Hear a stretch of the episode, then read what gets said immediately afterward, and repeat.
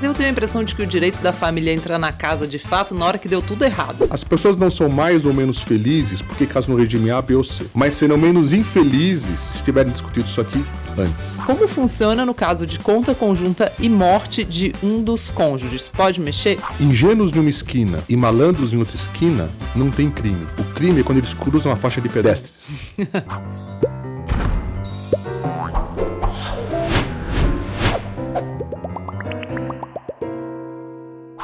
Olá, muito bem-vinda, muito bem-vindo ao Bilhões no Divã. Hoje a gente vai falar de um tema polêmico. Assim, toda vez que a gente mistura amor e dinheiro, nossa, dá barulho aqui.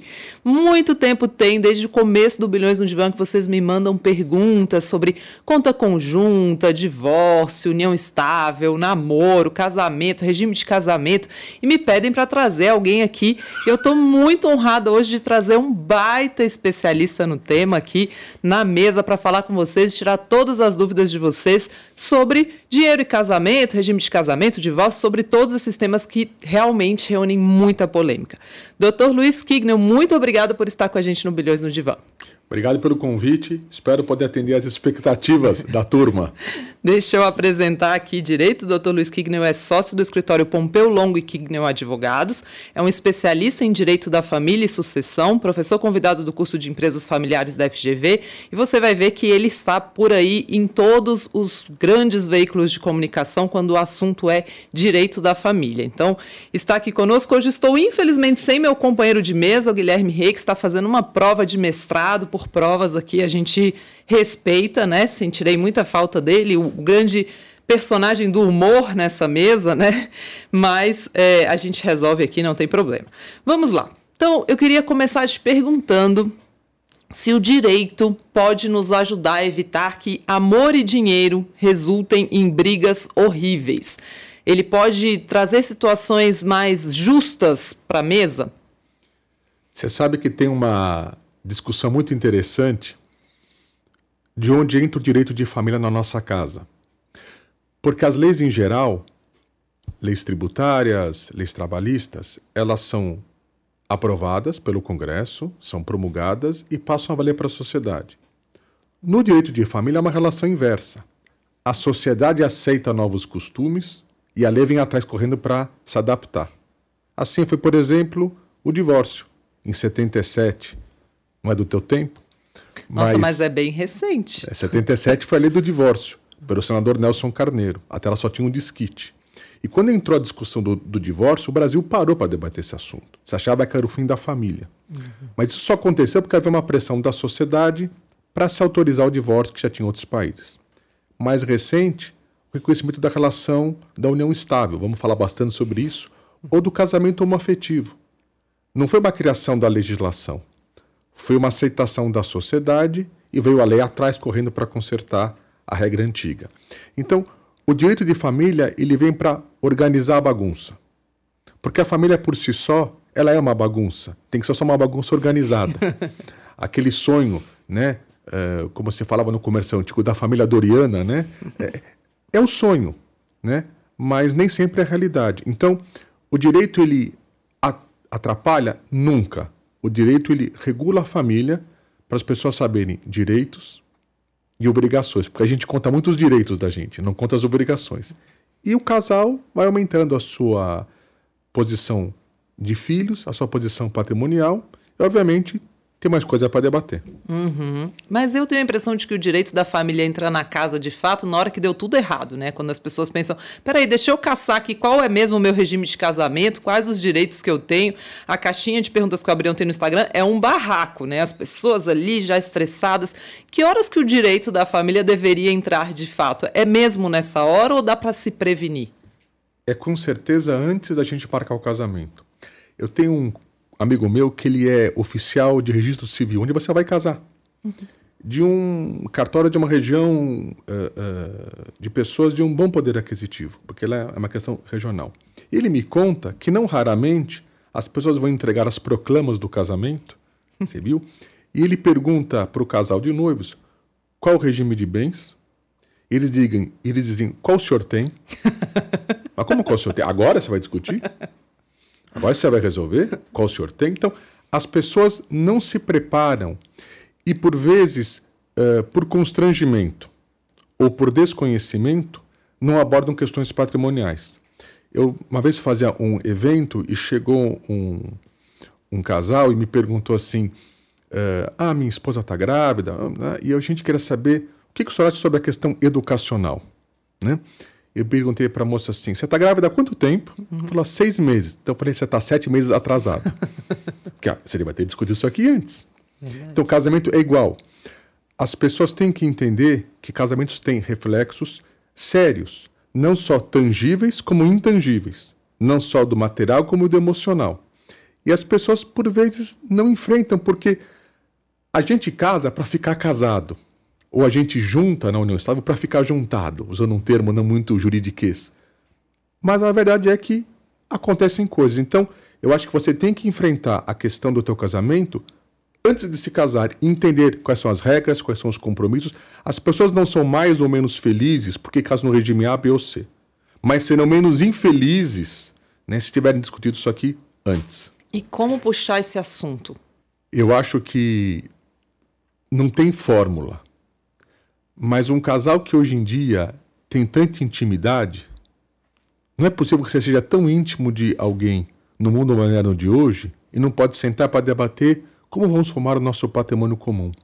Ainda mais hoje em dia, que ainda bem, né, já há uma equiparação cada vez maior entre meninos e meninas na formação da riqueza familiar. Né? Aquela figura eh, das décadas passadas de que o homem era o provedor, né? E a mulher era aquela que cuidava do lar, era uma figura, aliás, do Código Civil. Você tem que imaginar que o Código Civil de 1916 era de uma sociedade patriarcal onde o homem comandava a, a casa, a sociedade conjugal, com a colaboração da mulher. A gente vem de uma geração que as mulheres, para votar, tinham que ter autorização do marido. Década de 60, para tirar a carteira de motorista. Não faz tanto tempo assim. Muito recente. Então, a gente tem que tirar isso aqui da frente e entender que, assim, alguém tem que tomar iniciativa. Bom, quem toma iniciativa? Eu recomendo, já que não, não sabem fazer sozinhos e deveriam, aquele que tem mais patrimônio. Uhum. Puxa, mas quem é delicado não é indelicado. Né? Eu acho que as pessoas casam com situações patrimoniais distintas, né? E, e a gente precisa, em algum momento, enfrentar essa questão. Eu já enfrentei situações, Luciana, de salvar casamento marcado, porque ficaram noivos, né? marcaram o casamento, você marca um ano antes, e há três meses antes do casamento civil e há três meses antes do casamento religioso, o pai do noivo, o pai da noiva saca um pacto antinupcial de separação total. E aí fala, mas ninguém me avisou, mas você, você não confia em mim.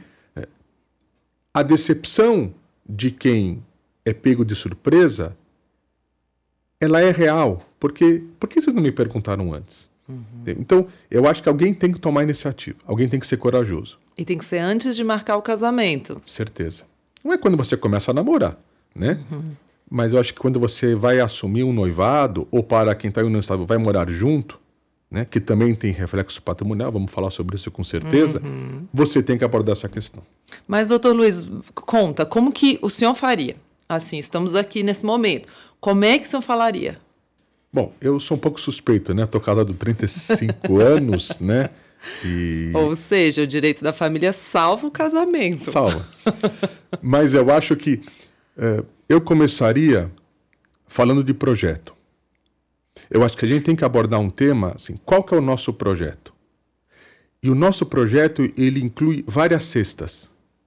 Existe a cesta familiar dos filhos, existe a cesta do patrimônio e a cesta do trabalho. E começando com essa com esse assunto, naturalmente vem a questão patrimonial, né? Que ela é muito rica, que ela é muito importante. Quer dizer, nós vamos gerar né, a, a, o nosso, a nossa vida aqui. Então eu acho que eu começaria diretamente ao ponto, mas é assim, não adianta desligar o podcast, ligar para noivo e para noiva, precisamos falar desse assunto. Vai dar ruim. É, a gente tem que escolher Abre o, champanhe. Momento, isso, tem que escolher o momento certo, né? Porque só o casal conhece. É verdade. Bom ponto, tá bom. Mas vamos falar sobre regimes, então, e o que é mais justo. Não sei se dá para dizer nisso. É, quando você chega lá para casar, né, para se casar, e você não sabe o que você quer, existe um regime padrão, né, que é o comunhão parcial de bens. Pelo menos eu entendo que é o padrão, certo? Ou não é mais o padrão? É o padrão. Uh, esse regime veio, aliás, com a lei do divórcio, em dezembro de 77, quando se introduziu o divórcio, se introduziu também o regime da comunhão parcial. Uh, antes você tinha comunhão total ou separação total. Hoje você tem alguns regimes, podemos falar deles aqui rapidamente, mas se introduziu a comunhão parcial, que é o mais usual e que eu acho que é o mais complicado. Por que, que ele é o mais complicado? Porque para o leigo, o que, que é comunhão parcial? O que antes é meu, que depois é nosso. Uhum. Essa é a definição que eu escuto. Não, doutor, já entendi. O que antes é meu, que depois é nosso. É mais ou menos isso, mas não é bem isso. Porque no regime da comunhão parcial de bens, você tem três patrimônios. Você tem o patrimônio da noiva antes de se casar, do noivo antes de se casar e o patrimônio comum do casal. Então o pai do noivo ou da noiva, ele doa em vida para o seu filho ou para sua filha um imóvel. Assim, esse imóvel é só seu, você vai casar com o meu parceiro, não quero que mistura. Isso aqui é meu para você. Então o pai vai lá e doa para noiva ou para o noivo um apartamento. É dela. Passa 5, 10 anos, a família cresceu, que bom, precisamos de um apartamento maior. Então vem esse casal? Pega esse apartamento de um deles, vende e com dinheiro comum, somado a esse, compra apartamento novo. Bagunçou tudo. Ele deveria, em tese, nunca vi, uhum. colocar na escritura que nesse apartamento novo, 50% é meu porque meu pai me doou, 50% é nosso porque construímos juntos, então é 75 meu, 25 seu, ninguém escreve. Uhum. Então o patrimônio incomunicável, ele vira comunicável em algum momento. E quanto mais longevo o casamento, mais fica. E assim, mistura até pela valorização dos patrimônios. Se o apartamento novo se valoriza, que parte é dela e que parte é dele? Isso se aplica exatamente em duas questões: empresas e dinheiro. Eu dou para minha, minha filha um milhão de reais. Falo, filho, isso aqui é teu. Põe na conta, é teu. O um milhão é incomunicável, mas os frutos e rendimentos são comunicáveis na comunhão parcial. Eu dou a empresa para minha filha, empresa familiar. Então, ela recebe uma empresa com participação porque ela vai casar. O que essa empresa valorizar é comunicável. Então, esse patrimônio incomunicável se mexe. Então, esse é um primeiro problema. O que não entra na comunhão parcial são doações e heranças, que eu recebi continuam incomunicáveis. Então, eu acho que o patrimônio é um sistema que a gente, muita gente casa assim, mas tem que entender que ele é confusinho. Né? Uhum. Quer dizer, na hora do divórcio, da sucessão, temos um problema para administrar. E o patrimônio vai ficando comum. Você tem o, o regime clássico, antigo, não se casa mais assim. Eu casei assim, uhum. né? na comunhão total de bens. Você é comunhão total. Total de bens. Olha, doutor. Né?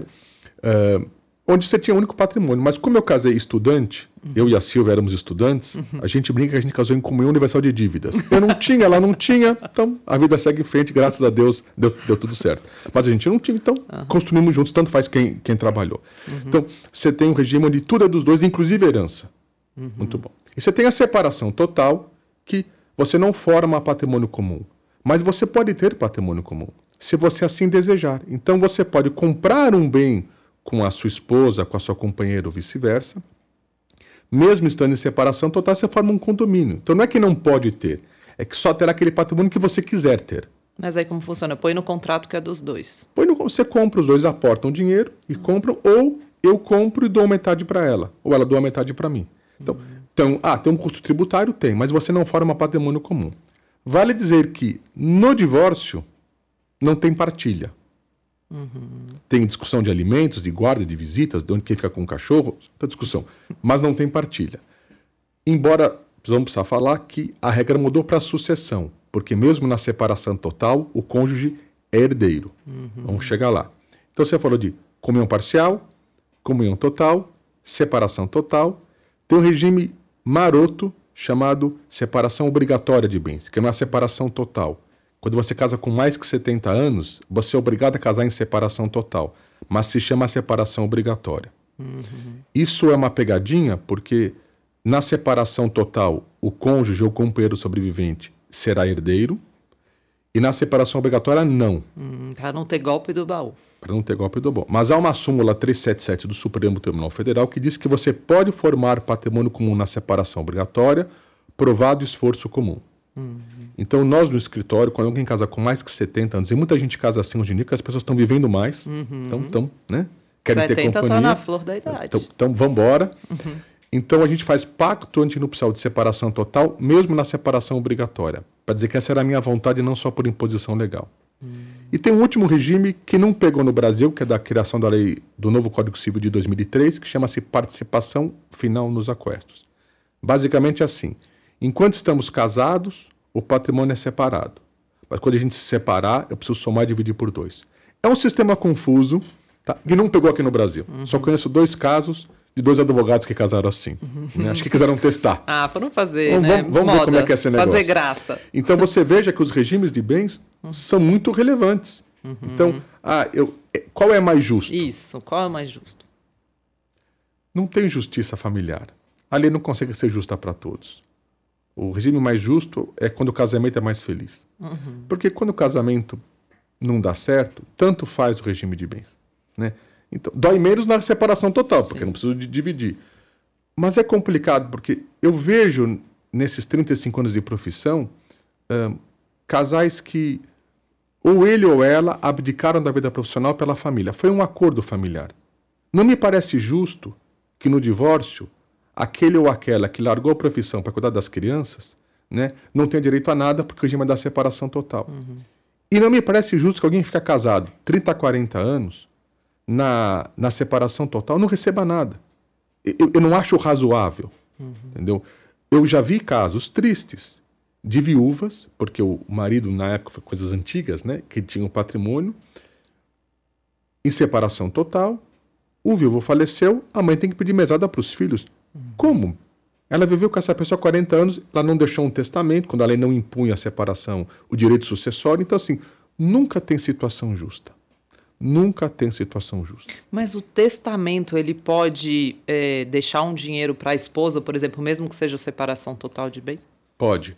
O testamento é, uma, é um instrumento maravilhoso de sucessão. Primeiro que ele não, não custa tributação, porque ele só acontece no evento de sucessão, na morte. Então, você paga emolumentos cartorários. E ele resolve muito o problema. Ele organiza a bagunça, que falávamos lá no começo. O testamento permite você respeitada a parcela legítima, obrigatória dos herdeiros, na parcela disponível, deixar esses, é, é, é, esses presentes. Pode ser para o cônjuge, pode ser para terceiros. Né? A única cláusula nula em testamento, não precisa rir, é para amante. amante, no, amante não pode receber, é cláusula nula. Não pode? Não, é cláusula nula. Mas por que Pro, não pode? Provado. Brincadeira. Não, que bom que não Mas pode. eu sempre brinco, Luciana, que amante recebe em vida, não recebe em morte.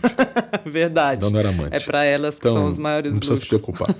Então, eu acho que o testamento ele é um sistema que te permite adequar o teu patrimônio. Mas precisa lembrar que o cônjuge em separação total, ou companheiro em separação total, virou herdeiro. Então, essa preocupação não precisa mais ter quanto que o cônjuge recebe, né? Vamos imaginar que você tem 100 moedas de patrimônio na separação total. 50 moedas é a parcela legítima, a lei legitima a sucessão, 50 é a parcela disponível, disponho como eu quiser em testamento. Na parcela legítima, a esposa recebe igual aos filhos.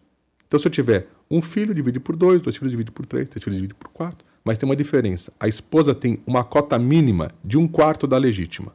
Se eu tiver 4, 5 filhos, naqueles 50, 12,5 sobre 100 é da esposa e 37,5 é dos filhos. Hum. Então a esposa ou o marido, na separação total, já estão protegidos. Hum. E aí os outros 50% eu faço o que eu quiser, menos deixar para amante. É menos deixar para amante. o resto tudo pode.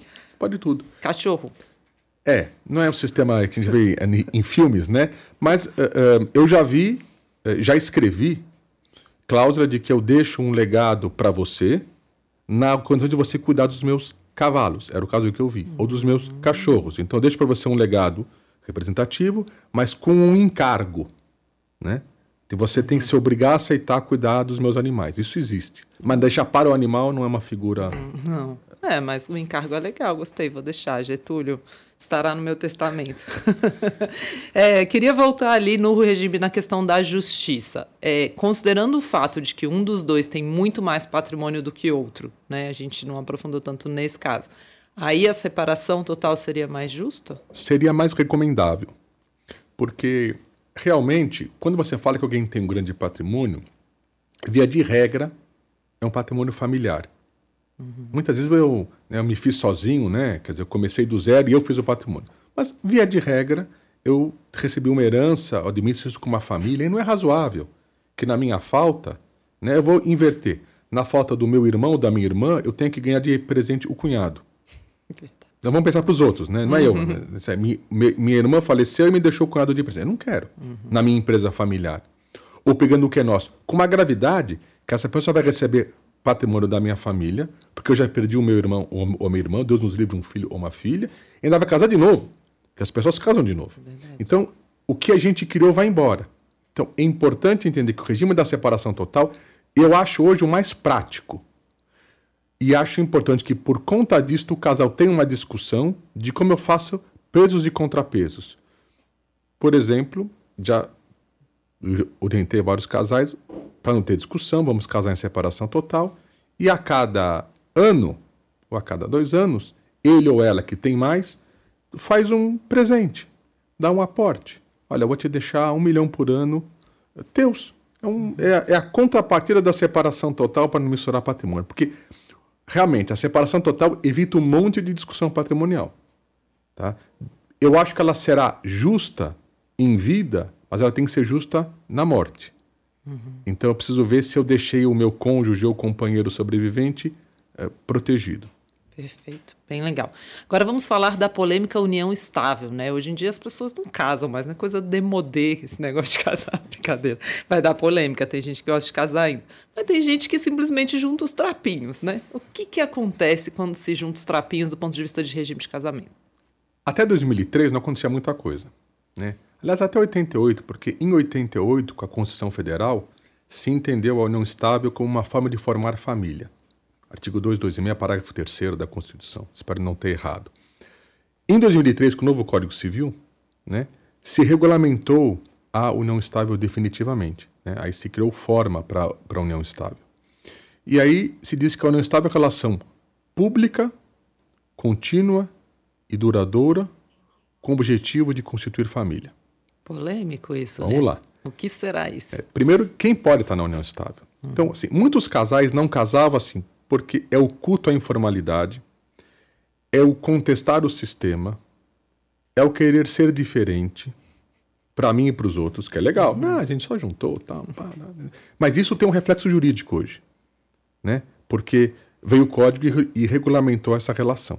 Né? Então, hoje a união estável gera compromissos jurídicos, tá?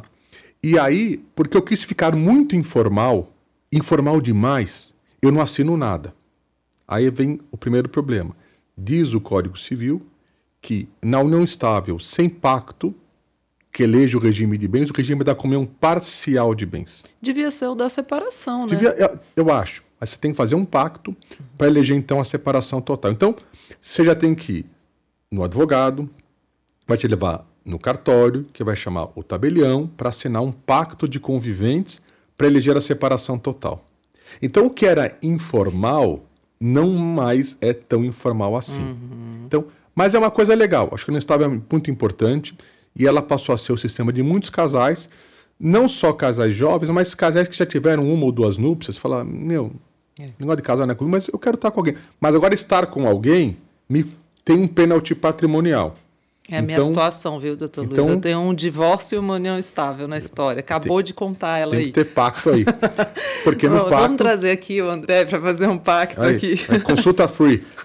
A gente cobra dele. E aí a gente tem que ter um pacto para regular, que é como se fosse o pacto antinupcial de casamento civil. Uhum.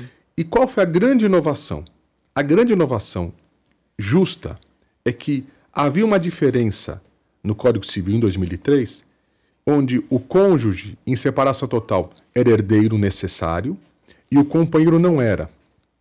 Então, a gente dizia para clientes: você não quer ter problema de, de, sucessão? Então, já que separação total cônjuge virou herdeiro, não casa. Faz união estável, porque o, o companheiro sobrevivente não será herdeiro. Hum. Com justiça veio o Supremo Tribunal Federal em 2017, é recente, e entendeu que se queremos ser iguais, casamento união é na alegria e na tristeza. Então, jogou inconstitucional a norma que dava uma sucessão diferente para o companheiro, excluía da condição de necessário e mandou aplicar a regra do Código Civil do cônjuge. Então, hoje, o companheiro também é herdeiro, uhum. necessário na separação total. E todas as obrigações de um casamento. O que mudou, eu brinco, não teve a festa.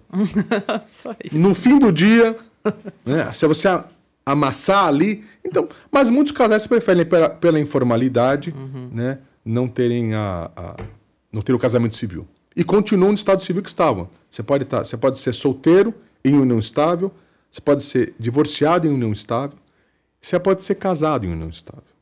Como assim? Não fez o divórcio. Você é casado de direito, mas separado de fato. Não é amante. É. Você é casado Suspeito de direito. Suspeito isso, né? Não, não tenho um amante. Eu sou casada em união estável. E vou te falar o que acontece muito casais terminam a relação e por uma questão A, B ou C não divorciam. Várias. Não querem enfrentar, não querem andar. Uhum. Os filhos falam, dá um tempo, vê se volta. Ou por uma questão patrimonial. Eu tenho uma empresa dos dois, não dá para dividir empresa. Não dá para eu te pagar a metade da empresa. Então a gente continua, para a gente não, não brigar, a gente continua patrimonialmente juntos. Mas eu saio de casa. Aí eu ou você, porque estamos casados, eu tenho um namorado ou uma namorada. E eu falo assim, bom, esse sujeito ou essa fulana, não tem problema porque eu tô casado com a Luciana, então uhum. aqui é só ou é namoro ou é amante, porque eu tô casado. Uhum. Mas quando eu estou separado de fato, ainda casado, eu posso ter uma união estável. Olha. Então eu faço pactos de conviventes em cartório de notas, instrumento público, declarando fulano casado, separado de fato, né, uhum. constitui uma união estável com Beltrana. Olha. Então, é muito interessante, quer dizer, hoje a relação a dois, eu brinco, não dá para ter sem um advogado. É verdade, está ficando complexo. Até a gente tem que participar. que. Quarto para fora, mas tem que participar, tá porque certo. dá confusão. Dá confusão. E o que é, afinal, a união estável? O que, que configura a união estável? Porque hoje tem isso, né? As pessoas começam a namorar, rapidinho já tá um com a escova de dente na casa do outro, é, mas existe a união estável mais evoluída, que é moramos na mesma casa, temos o mesmo endereço. Essa situação ela se acelerou na pandemia. Uhum. Vários casais de namorados, em março, abril de 20, 2020, foram morar juntos. Passou ano, ano e meio, eu tive alguns casos de litígio de pessoas que foram morar juntas, aí um ou outro falou assim, mas ficou bom aqui. Uhum. Ou quando eu saí, não, peraí, mas, mas esse ano aí a gente era uma união estável. Que, o que acontece? O que, que diferencia ou não estável de namoro. Uhum. Vamos entender o que é namoro. Qual é a definição jurídica de namoro? Não tem. Uhum. O namoro, eu insisto em dizer, o namoro é uma relação de presunção de lealdade. Uhum. É uma presunção de lealdade e querer bem alguém com exclusividade. É isso. é isso. Não é mais do que isso. É muito, mas não é mais do que isso. Uhum. O que diferencia isso da união estável? Na união estável, primeiro que namorados não moram juntos. A pandemia foi uma exceção. Ela criou uma figura nova no direito de família, que é a vida como namorados no mesmo lar, na mesma residência, em pandemia. Mas não é a regra. Pode ser que daqui a alguns anos, namorados também morem juntos e não sejam não estável. Não é hoje em dia. Uhum. Então, namorados não moram juntos. Quando você vai morar junto com alguém, eu te digo, você não está mais em união estável. Uhum. Tá? É, é mais difícil você provar que é só um namoro. Não é que você já está, é que ficou mais difícil para você provar. Porque a união estável, usando um pouco de juridiquês, é o estado de posse de casado, que o casado tem. Quando eu vou num, num cartório e faço um casamento civil, eu adquiro e recebo da contraparte o estado de posse de casado. Eu possuo e sou possuído no sentido bonito da, da, Isso da, não é bonito, palavra. não, doutor. Mas no sentido, né? De você tá. se você, de você formar um. Dois formam um. Isso, isso. é o casamento. Dois é. formam um. Isso. Muito bom. Namoro não tem isso. Dois não formam um. Não. Mas tem na união estável. Uhum. Então, quando você socialmente passa a ser visto como se casado fosse, a prova testemunhal é importante porque você está na informalidade. Uhum. Então, assim, união estável, posso ou não morar junto. Lembrando, porque eu posso ter união estável sem morar junto. Pode. Pode. Casados moram juntos. Hoje já tem casados que não moram juntos, mas casados moram juntos. Tá ficando difícil sua vida, né, doutor tá Luiz? Bom, tá, tá complicado. Anim... Ela é animada. união estável, sim, você pode morar junto ou não morar junto. Ok?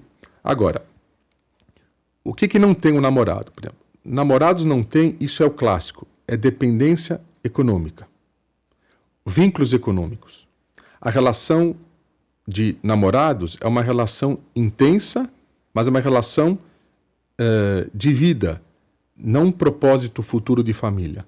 É uma junção de vidas presentes, não de projetos futuros. Namoro vive o momento, não planeja o futuro. Isso é uma diferença entre namoro, casamento, namoro e não estável. Então, namorados não devem ter conta conjunta. Namorados não, não devem ser dependentes no cartão de crédito um do outro. Né? Porque isso prova relação financeira. E namorados não têm relação financeira.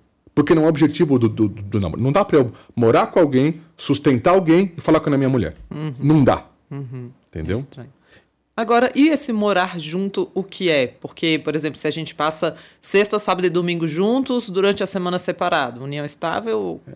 Você tem a chave de casa, você chega, na, você chega no prédio. Eu tive uma ação uh, recente de, uma, de um namoro de quatro anos, cinco anos, causa até pública aí. E, e, e uma das coisas que nos fez ganhar o processo, que era um namoro, é porque nós provamos que a namorada, que se dizia companheira, não tinha acesso ao prédio. Uhum. Quando ela chegava, ela tinha que ser anunciada. Uhum. Todo o tempo que ela foi, quatro anos de namoro, por mais que ela fosse muito, e tinha várias entradas no prédio, ela jamais podia entrar sem autorização do namorado. Uhum. Então, não é, então, então, então é, não é sua casa. Uhum. Você entende que. Então, depende. Né, dois, três dias, não sei. Você tem a chave de casa, você pode entrar quando ele não está lá, e aí você começa a depender dos outros, das provas. E aí surge uma figura muito legal, por isso que o direito de família é legal, não é chato, do namoro qualificado, que é um step a mais. O que é o namoro qualificado?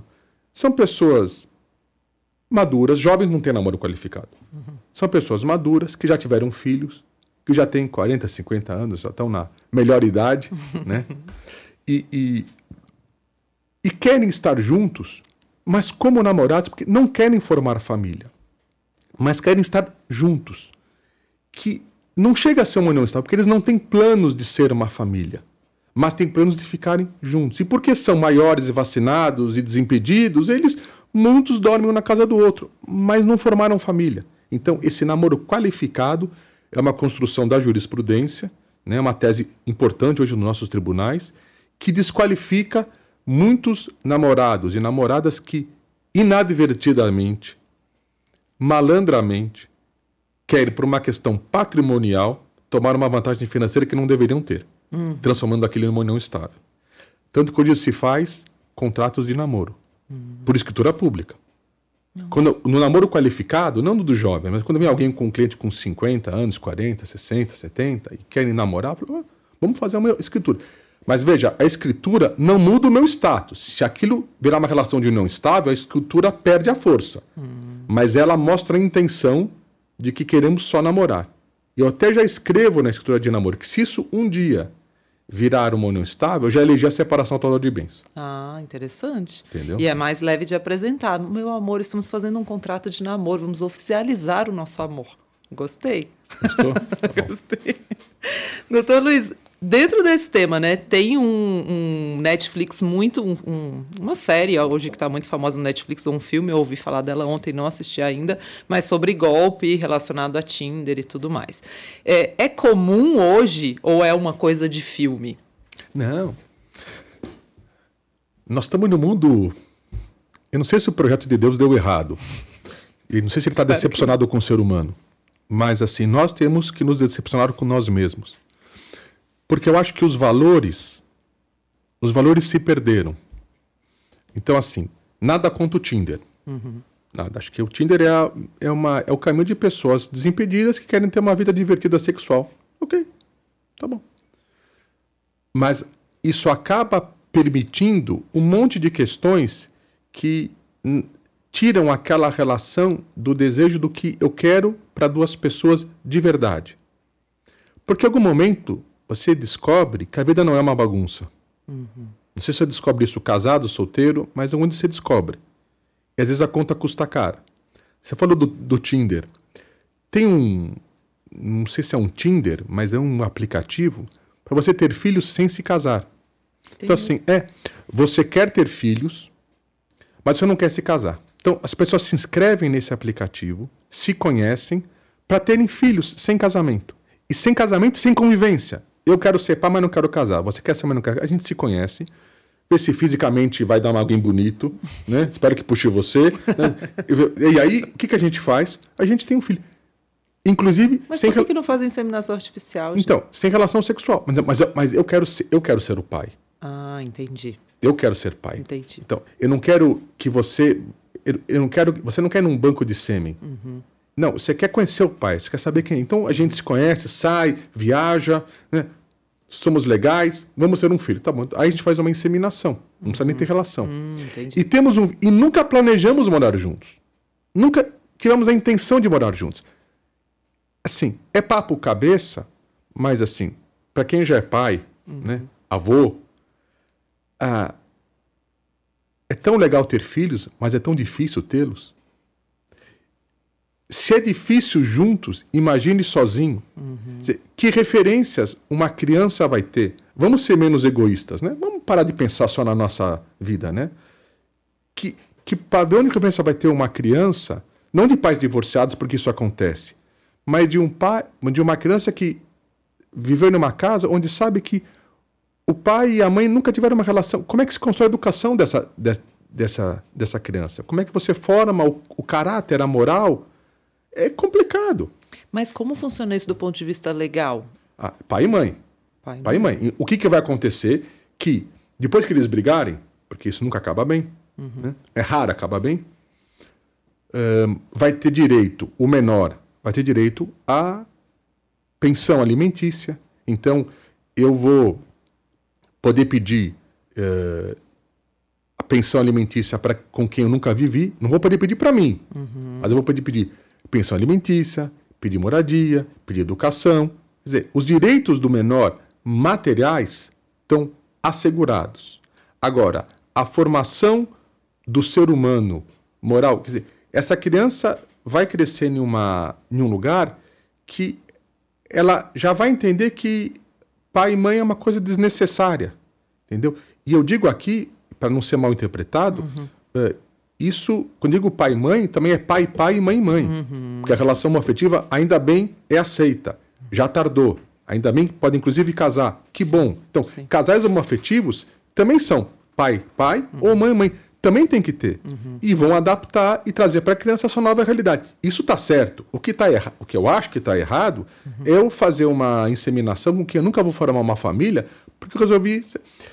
É, é difícil. Tá estranho Agora, esse mundo. Tem né? os sonhos, né?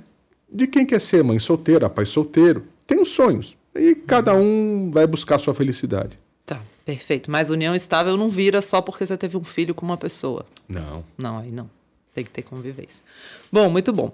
Doutor Luiz, eu queria te pedir, a gente tem uma sessão aqui que é a sessão causo, né? Tem, tem uma fila de pergunta que acho que nunca teve tanta pergunta no nosso consultório financeiro, nosso pronto-socorro. Você vê que esse tema realmente levanta, né? É, muitas paixões. Mas eu queria te pedir para contar primeiro um caos, uma história, não precisa identificar as pessoas, mas algo que o senhor viveu na sua carreira, que olhou assim e falou assim: nossa, essa história me marcou, para o pessoal aprender com ela. É. Manda a vinheta aí do caos.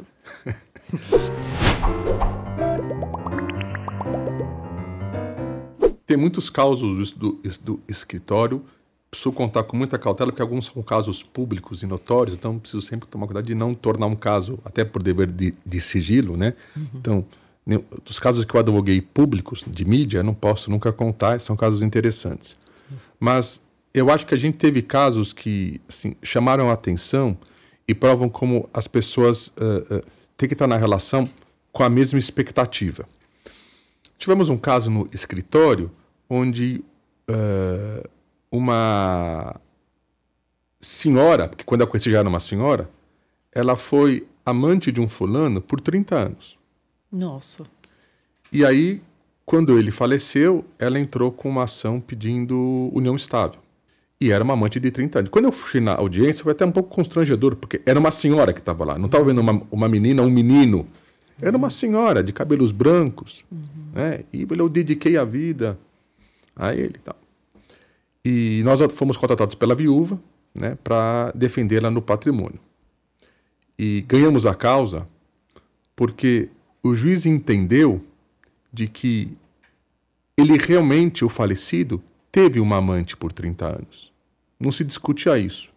Mas, como eu falei lá atrás, amante, ou amante ou amante, que não tem sexo, ele aceita uma condição que não pode amanhã jogar na cara da sociedade de que eu fui enganado. Porque uhum. este nosso falecido, ele dormia em casa todas as noites. Uhum. Então, eu disse, e foi a prova, mas como é que ele formou outra família se ele dormia em casa todas as noites? Sim. Não existe isso. E nesse Brasil grande, falando em causos, isso acontece. Uhum. Uh, onde vejo pessoas que têm negócios no Rio Grande do Sul e no Mato Grosso. Hum, tem duas famílias. Né? Tem duas, isso acontece. Eu dei uma vez uma palestra em um evento, uh, alguns anos atrás, e, e, foi muito engraçado. Era um evento de fazendeiros e, e, gente do agro que tem negócios pelo Brasil todo, né? E, e, eu explicando essas coisas, né? No meio, da, no meio lá da, da, da apresentação, um, um cara disse, mas doutor, como é que faz com o café da tarde? E eu fiquei olhando e a plateia desabou de rir, porque café da tarde era amante. Eu não sabia. Ah, eu não, nunca tinha ouvido. Eu, eu não sabia. Né? Aí expliquei os problemas tal, né? Uhum. Num voo, era um voo fretado, uhum. dessa companhia que nos convidou para ir lá falar. Subi com a, a Silvia. Aí sentei, sobe um fazendeiro, um chapelão. Falou, doutor, sou quase matou 10 ali na, na palestra. Não pode falar essas coisas. Só não pode contar essas coisas. A gente não sabia disso, né?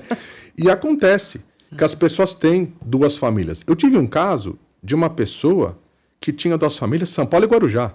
Nossa, pertinho. Muito perto, muito perto, porque ele trabalhava em São Paulo, ele trabalhava no Guarujá e morava em São Paulo. Uhum. E ele dizia para a família de São Paulo que ele tinha negócios no Guarujá. E ele tinha mesmo. Ah, pelo menos isso. E para a mulher do Guarujá, ele dizia que ele tinha mãe muito idosa e precisava voltar todo fim de semana hum. para São Paulo. Então ele tinha duas famílias. Nossa. Uma casada e uma união Gente, estável. Como as pessoas dão conta, dá muito trabalho isso. Eu acho que deve dar.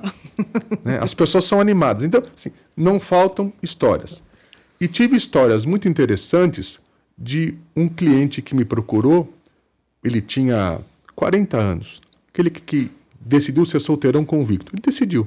Já aos 40, ele um dia entrou na sala branca, uma emergência, me ligou, emergência, vamos, vamos uhum. atender.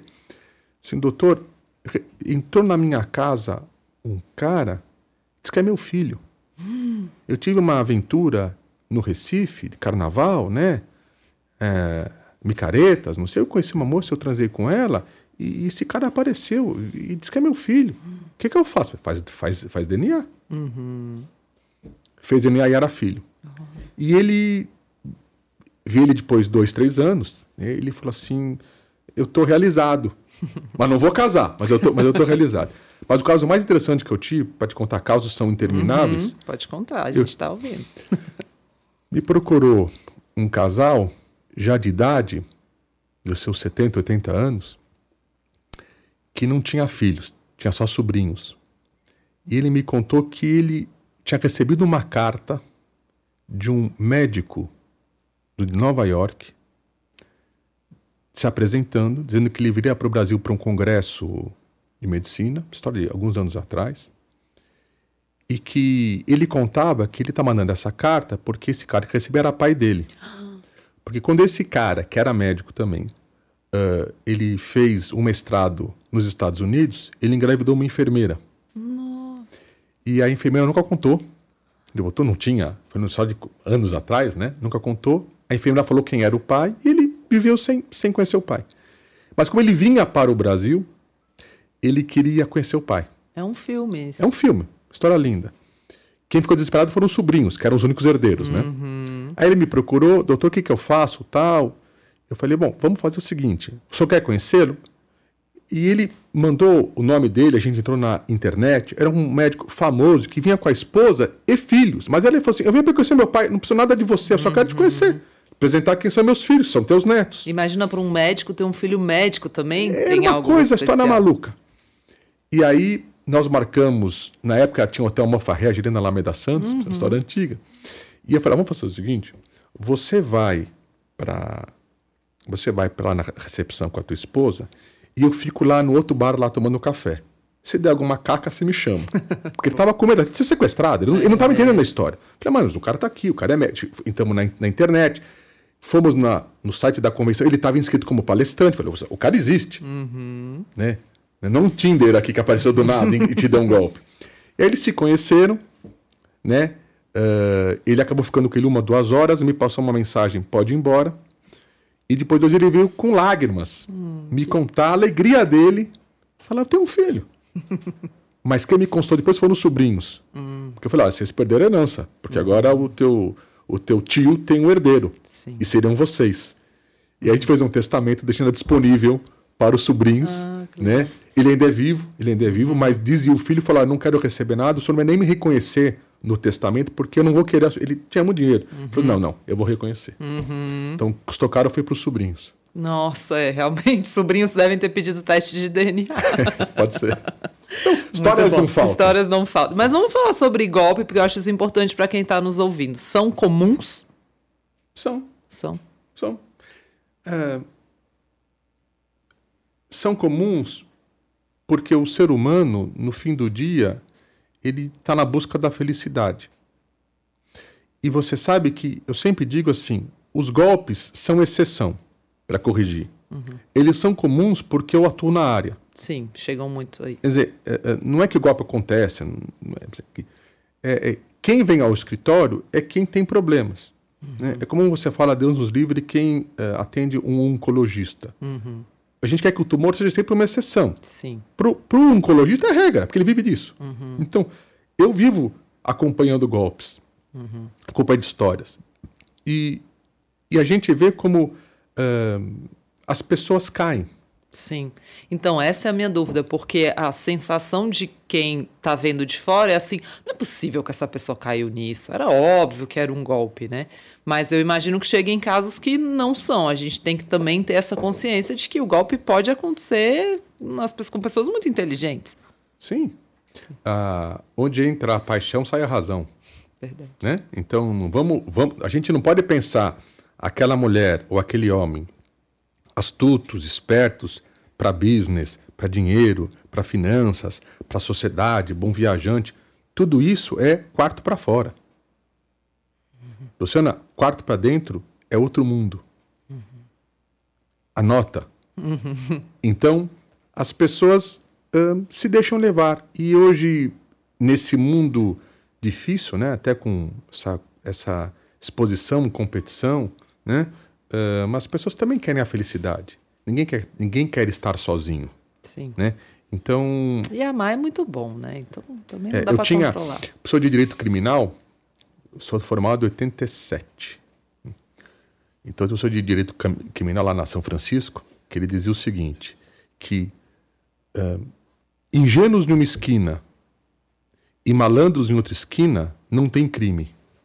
O crime é quando eles cruzam a faixa de pedestres. pedestres. Muito legal. Quer dizer, assim, é. ingênuos com ingênuos e, e malandro com malandro, até eles se conhecem.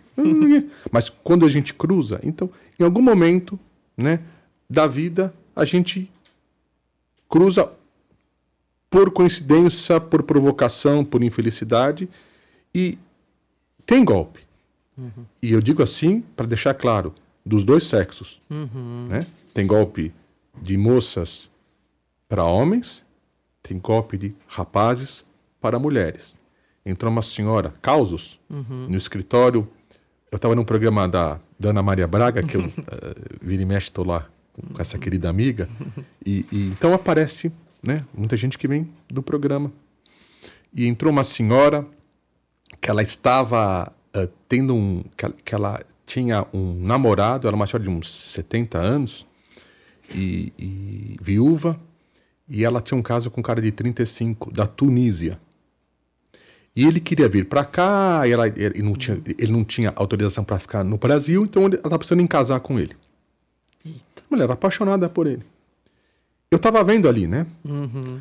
Aí eu falei assim: olha, eu não deveria lhe falar isso, mas eu não estou aguentando não, não falar. Uhum. Né? A senhora quer um conselho? Dá 10 mil dólares para ele põe ele no avião, uhum. manda de volta para o país dele. Se ele conseguir um visto de trabalho aqui no Brasil, ele volta. Mas ficar aqui, casado, dizer, querer casar porque ele é seu namorado e não tem como ficar, eu tô lendo o golpe, só não falei isso para ela. Uhum. Aí ela se incomodou, se mexeu, Uhum. mas depois fez isso. Ai, que bom. Depois ela criou coragem. Salvou, né? Eh, e me ligou, doutor Kigner, olha, eu vou fazer isso. Falei com as minhas filhas, imagina as filhas dela, né? Nossa. E eu vou fazer isso. Então ela pôs o cara no avião, deu para ele 10 mil dólares em dinheiro, se vira na alfândega, tchau. E se você eh, conseguir voltar com visto, que ele falava que ele não tinha visto, era turista, Uhum. e a gente volta a namorar. Nunca mais voltou, posso Levou apostar. 10 mil dólares. Levou 10 mil dólares. Também foi um- uma boa saída, né? É, e aí, só para a gente fechar, antes de entrar para as perguntas do- das pessoas aqui, que eu fiquei curiosa. Se for um golpe e tiver virado uma união estável ou até uma comunhão parcial de bens, é reversível ou tá escrito em pedra já era? Você casou, você casou.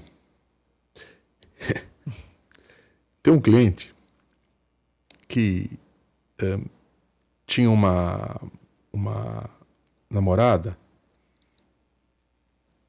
que tinha uma relação com ele muito longa e, e quando ele caiu a ficha que era golpe, mas eu ia dizer, uma namorada pode ser um namorado, tá? Só não quero nunca eh, ser machista ou feminista. Quero sempre dizer que é na teoria, né? Mas era o caso.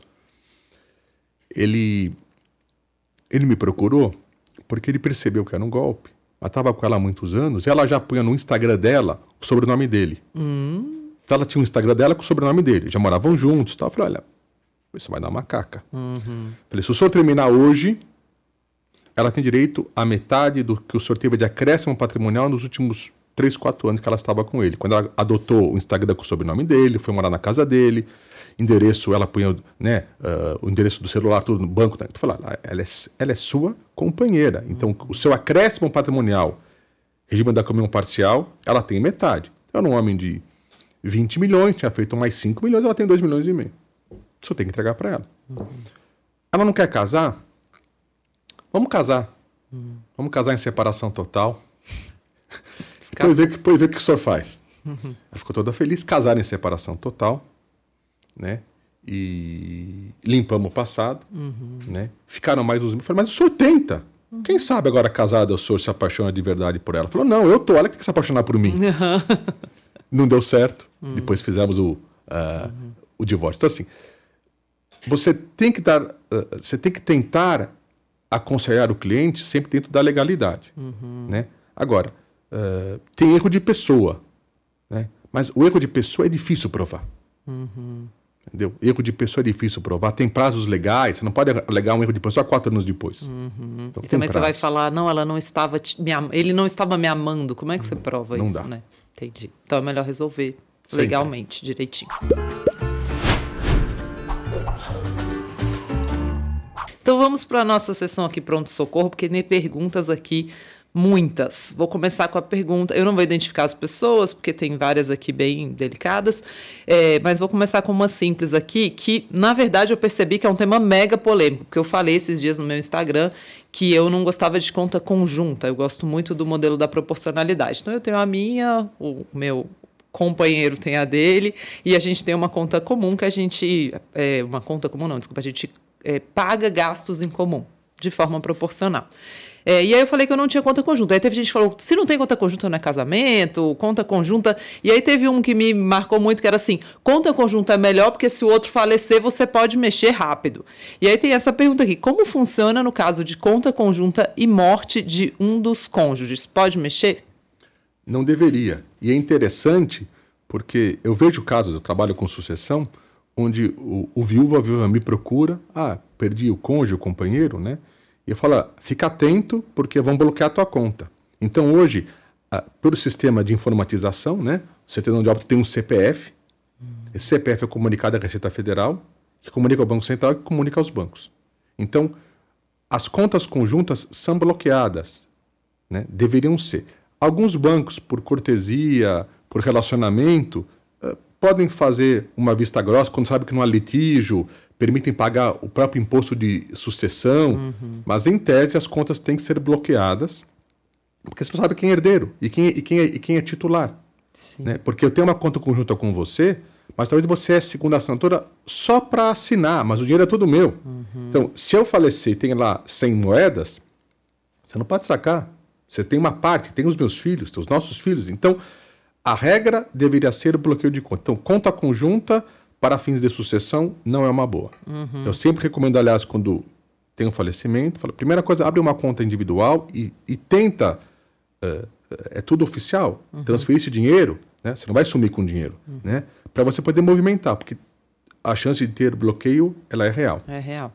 E no fim das contas, a conta conjunta, ela é metade de um, metade do outro, ela também está sujeita ao regime de casamento. Era assim. Estou com um caso agora, semana passada, que a gente está resolvendo, porque uh, o nosso cliente falecido teve uma situação da primeira esposa querer discutir uma conta do inventário quando ele tem uma segunda esposa. Hum.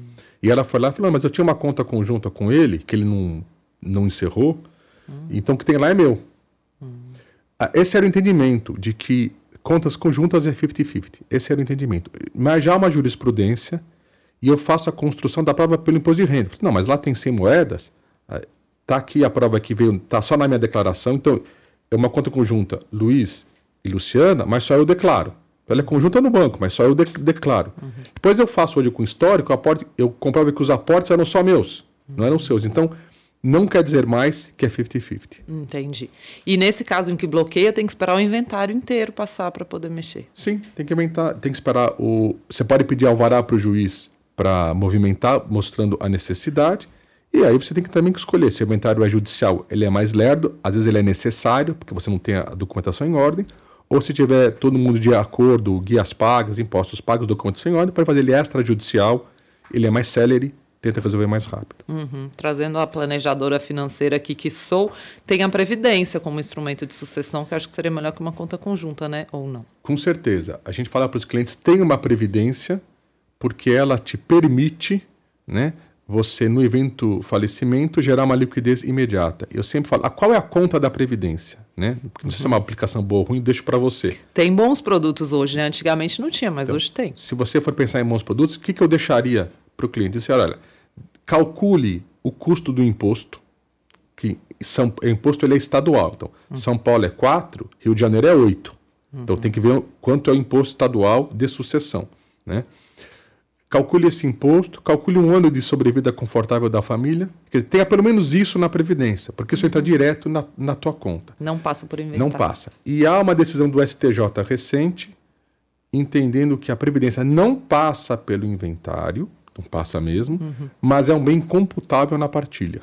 Uhum. Mas é uma questão já, já de sucessória, entendeu? Então, se ela for menos do que é disponível respeitar na divisão legítima, também não muda nada. Tá, Essa discussão, no fundo, é para saber se tributa ITCMD, que é São Paulo, ITD, que é Rio, conforme o estado, ITCD, que é Mato Grosso do, do Sul, depende do estado, tem um, tem um nome.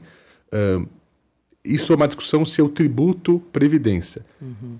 São Paulo ainda não tributa, os estados se movimentam, entendendo que isso é uma riqueza familiar, tem que ser tributada. Então, uhum. uma outra discussão. Mas a Previdência, sim, eu gosto muito. E se entrar, então, nessa ideia de que, ah, bom, isso aqui também entrou em inventário, vai ter que pagar ITCMD também, para todo ter. mundo. Mas eu. Mas é uma discussão que São Paulo não tem ainda. Não tem. Mas eu tenho a liquidez imediata, quer dizer, sim. 30 dias. Então eu acho que a Previdência, sim, é muito importante. Porque também te ajuda a pagar advogado, de pagar o ITCMD, pagar tudo que tem tudo. no meio do caminho. É porque eu também já ouvi muito gestor de fortunas falando de, às vezes, viúvas, viúvos, principalmente viúvas, né? Porque são estruturas mais antigas, esperando por muito tempo o inventário acontecer em uma situação ruim também financeira. Famílias que tiveram muito conforto a vida inteira, né? Sim. Também gosto muito da Previdência como instrumento sucessório. Bom, então partimos, saímos. Mas a conta conjunta é, tem alguma contraindicação? Ou quem gosta de fazer, tá Não, tudo bem? Como você faz é boa. Quer dizer, para as despesas ordinárias do casal, uhum, né? Para o dia a dia. É bom, ajuda. Tá bom. Aí vamos para Letícia, vou falar só o primeiro nome. É, ela pergunta assim: na comunhão parcial de bens, como calcular a parte que é direito de cada um? É uma conta complicada, você tem que resgatar o passado. Então, uh, dinheiro, por exemplo, eu recebi do meu pai ou da minha mãe uma doação de um milhão, né, incomunicável, antes de me casar, e aí eu venho a falecer, né, e tem lá dois milhões, né? A minha esposa deveria entrar só no segundo milhão, né? Uhum. Mas como eu já apliquei, resgatei, comprei em dólar, comprei ouro, comprei ação, perdi, ganhei, é, perde o carimbo. Então, o dinheiro eu sempre digo, dinheiro é um ótimo problema, é, é ótimo porque é ótimo, mas nas discussões de divórcio ou de sucessão é um problema mostrar a anterioridade. Uhum. Ou você vai ter um fundo fechado que você nunca movimentou, mas é, é, é complicado. Em bens imóveis tem a questão da valorização uhum. ou das empresas, tem que pegar o patrimônio líquido. Por vezes o patrimônio líquido de uma empresa não representa o seu real valor de Verdade. mercado, né? Então, é, assim, o testamento ajuda muito isso, porque ele pode fazer atribuições de bens diferentes. Ou seja, quando eu falo que eu tenho na parcela legítima direito a uma parte do, do patrimônio dos meus pais, não é, de, não é de qualquer coisa. Eu posso, como testador, dizer: olha, a sua parte, que é X%, vai ser paga com este bem. Então eu posso evitar condomínio de irmãos que não se dão. Eu posso pegar o segundo cônjuge, né? Dar para ele um bem que não é que não vai ficar com o número dos enteados, meus filhos. Então, o testamento sempre é uma figura, sempre um instrumento de sucessão relevante. Bem legal. É, Letícia também. Em caso de separação, como ficam os investimentos que foram feitos para os filhos? Depende da titularidade.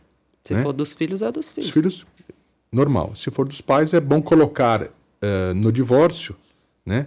De que o pai ou a mãe recebem esse ativo no compromisso de servir para educação, alguma coisa nesse sentido. Legal é, a Marina, como faz para o meu marido não ter direito ao meu patrimônio, já que é uma herança? Boa. Vamos lá. Um, lembrar que a herança ela é um bem incomunicável, mesmo na comunhão parcial, tá? Mas na separação total, né, no falecimento, o marido da Marina, Marina, ele será herdeiro dela, herdeiro necessário da legítima. Uma maneira importante começa a construir é que os pais dela devem, se ainda vivos, fazer um testamento ou no ato de doação, colocar a cláusula de incomunicabilidade. Então você vai afastando os agregados, os cônjuges dos teus filhos e filhas, do direito sucessório desse patrimônio. Então, se a Marina receber patrimônio dos pais com incomunicabilidade, que eu posso só aplicar na parcela disponível, tem regras, tá? uhum. tá? mas assim, é uma maneira de que você vai afastando o cônjuge da futura sucessão. Então, isso se chama planejamento sucessório. Uhum. Eu sempre digo, as pessoas sabem viver, mas esquecem que vão morrer. Uhum. Então a gente tem que planejar a sucessão. A sucessão não se planeja, não é para pessoas de idade, não é para quem tem cabelos brancos. A sucessão é para quem tem patrimônio. Uhum. Tanto faz a idade que você esteja. Você não sabe o dia que pode acontecer uma fatalidade. Verdade. É, e aí vem a Juliana falando de fatalidade. Em caso de uma fatalidade, como o meu cônjuge tem acesso às minhas aplicações? Se não sendo contas conjuntas, tudo é bloqueado, né? Uhum. E aí ele só terá acesso no inventário, provando a necessidade para o juiz para pagar despesas da própria família, ou após o término do inventário judicial ou extrajudicial, ele é feita a atribuição. Então o dinheiro fica lá parado. Boa. Aí tem uma pergunta aqui: mudança da criança com a mãe para o exterior. Quem arca com os custos disso? Esse é um dos, esse é um dos uh, que a gente acompanha, os casos mais complicados que tem é. em direito de família, porque você sai do patrimonial e entra na questão dos menores, é assim, até o próprio movimento do advogado no sentido pessoal, porque é muito difícil. Uh, não dá para você sair com uma criança menor de idade sem o cônjuge ou companheiro autorizarem. Cônjuge, companheiro ou pai ou mãe, você pode uhum. ser sol, solteiro, né? Quer dizer, não dá para sair. Você, não, você mal consegue mudar de, de cidade, imagina de país. Você tem que demonstrar ao juiz o interesse não só do pai ou da mãe que querem viajar, mas o interesse do benefício da criança, uhum. que para ela será bom. Então, eu tenho uma mudança de trabalho que eu preciso, eu, fui, eu tive, uma, tive uma mudança de emprego daqui para outro país preciso ir. Então, é uma necessidade.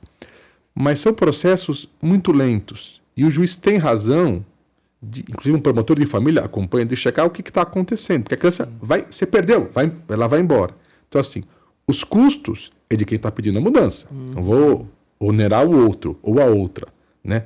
Mas que você tem que tentar fazer um acordo. Porque não cansei de ver casos em que, infelizmente, uh, ele ou ela não deixaram e se perdeu anos uhum. para se conseguir uma autorização. Uhum. É, e aí também, às vezes, pode ser uma oportunidade legal para a criança de viajar, mas afastar dos pais, bem difícil essa decisão. Hein? Mas hoje em dia, né, você dá a chance para uma criança morar em outra cultura, aprender outros idiomas.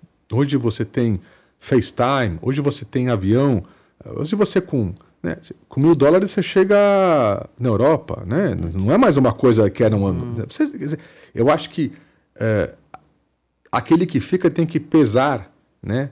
É, quem vem primeiro, né? Eu ou a criança. Se vem o eu, não vai. Se vem a criança, talvez seja o caso de ir. Não que deva ir, né? Uhum. Mas tem que olhar qual é a experiência que ela vai enfrentar. Perfeito. Bom, tem um monte de pergunta aqui. É, e, e, aí tem uma um pouco assim de ah, eu cuido, vou trazer só mais duas aqui para a gente fechar. A Fabiana fala assim: eu cuido de aprender, ele não quer saber sobre investimentos. Como que eu posso fazer para blindar o meu patrimônio, já que eu cuido de educação financeira e ele não? Existe uma nova situação no Código Civil que é a mudança do regime de bens. Hum, então, pode trocar. Hoje não é automático, tem que entrar com um processo uhum. judicial, provar que você não está devendo na praça, para não ser lesão a terceiros, fraude de execução. Mas você pode provar que, que o casal quer continuar casado, casou em comunhão parcial, mas por uma razão como essa, né? Uh, ele não quer cuidar, ele é gastão, né? eu não sou, eu, mas o nosso patrimônio é, é comum, o que eu ganho ele gasta. Então a gente entra com uma chance chamada modificação de regime de bens. Judicialmente você passa a estar em separação total e aí cada um tem seu patrimônio e continuamos casados. Perfeito. Tenho, vou pegar uma última aqui da Paula. Ela, ela é, Paula, eu fiz previdência para minha esposa. Se separamos, como fazer com o saldo? Depende de quem aportou e a regra do plano. Tá? Então, muitas vezes resgatamos, pagamos a tributação antecipada, que encarece, sobe a alíquota, né? é uma uhum. pena, ou faz parte do acordo. Então, lá tem um milhão, continua a ter, mas você continua aportando dali para frente para a tua previdência futura. Composição. Tá. Negociação. Tá. E ali nos beneficiários da Previdência, eu tenho que obedecer à legítima, então, pelo jeito também. Se, você, se, a, se a Previdência for menos do que 50% do teu patrimônio, cabe na disponível, fazer o que você quiser. Tá bom. Então você pode deixar a Previdência só para o cônjuge ou companheiro, só para um dos filhos, para terceiros, para quem você quiser. Pode deixar para uma amiga, para a vizinha. Pode, desde que ela represente menos de 50%, porque é a sua parcela disponível. Uhum. É como se fosse um testamento, né? Só tá. que ela vai passar por testamento. E com esses 50% aí, eu posso também, se eu quiser, doar para uma instituição de caridade. Pode. Pode, fazer uma fundação, Fundação Luciano. É, e, aliás, hoje em dia, a, a filantropia está na boca dos jovens. Uhum. É interessante, a gente tem no escritório, aliás, uma área só de filantropia, terceiro setor, que, cuida é a Priscila Pascoalinha, que é a uhum. sócia da área. E é muito interessante porque nas gerações mais velhas, muitos eram beneméritos pelo cheque. Então vinha a pessoa, ok, está aqui o cheque, e, e doavam, e doaram muito. Mas nem sempre se envolviam. Né? a gera... Muitos se envolviam, não estou tirando mérito, mas uhum. muitos davam um cheque. Sim. Essa geração nova, ela quer participar. Ela quer entender o que, que essa instituição faz, quem que ela atende, resultado que ela dá. Essa geração jovem, né, ela está ficando com um comprometimento uh, social maior, né, de responsabilidade social. Então hoje a filantropia familiar virou um ramo do direito que não tinha. Tudo que nós temos no PLK uma área só, só de filantropia. É, esse é um outro tema legal para a gente trazer aqui um dia, hein? Filantropia. Faz a PRI. E, e, e, aí, uh, e é uma coisa interessante, porque cria um ponto de conexão dentro da família. A família ganha, eu acho, mais do que ela dá, porque dinheiro ela já tem. Uhum. E não é o quanto, porque o quanto é infinito. Mas mesmo quem tem menos recursos e quando compra uma causa e a família delibera assim, vamos patrocinar cesta de Natal para aquela entidade neste ano. Vamos patrocinar cadernos escolares para a escola pública tal. É um ato, mas aquilo conecta a família de uma maneira de comprometimento social e de responsabilidade familiar. Aquilo conecta as pessoas, porque elas se sentem, uh, elas dão exemplo para elas, para os filhos e é uma causa que une. Então, acho que hoje a filantropia familiar é, uma, é um ganho para as famílias que abraçam, tanto faz o seu volume de recursos. Uhum, perfeito. Muito legal, aprendi pra caramba. Hoje vou encerrar com a nossa sessão Lipoff, que é para te pedir para recomendar um livro, um podcast ou um filme para o pessoal assistir. Aí tem algum que te marcou? Mas eu vou fazer propaganda, né? Ah, faz, óbvio. O seu livro? eu, eu, eu, eu, escrevi romances policiais, né? A advocacia não fecha o mês, né? Tem que escrever livro. Aham, uhum, porque livro fecha o mês que é uma beleza. Então eu vou indicar os meus romances policiais. Perfeito. Tá no Kindle, porque eles esgotaram. Na uhum. pandemia muita gente comprou, fiquei até feliz, mas ah, tá no Kindle, que é muito legal. Tá na Amazon lá para comprar. Uhum. A Morte Tudo Resolve. Bom tema. Bom tema, tudo a ver. E o segundo, A Morte Não Toca Violino. Olha, lindos São nomes. Dois romances, dois romances policiais. Olha que esse seu lado romancista eu não conhecia é, muito, Luiz. E estamos na, no, no, no fono com um livro só de crônicas do escritório, fazendo com as minhas meninas lá, do, as minhas colegas do escritório, as minhas advogadas. Nós vamos lançar no, no segundo semestre. Eu fiz, escrevi 15 crônicas, sem citar nomes, de casos que eu vivi como advogado nesses uhum. 30 anos. E as meninas estão fazendo a parte jurídica das crônicas, vão lançar no segundo semestre. Que legal! Mas esse que eu tenho aqui, mas vai ser um livro de crônica e direito, né? Perfeito. Melhor forma de aprender é ver histórias. É, mas a, a Morte Tudo Resolve e A Morte Não Toca Violino são dois romances policiais, ficção, né? De um advogado, logicamente, uhum. né? Emaranhado em questões de família e que eu recomendo a leitura, que eu Adorei. gostei muito. E tá no Kindle. Tá no Kindle. Então, ótimo, pessoal, procurem aí. A Morte Resolve Tudo. A Morte Tudo Resolve. A Morte Tudo Resolve e A Morte Não Toca Violino. Perfeito. Obrigada, doutor Luiz. Muito bom te ter aqui. Aprendemos pra caramba.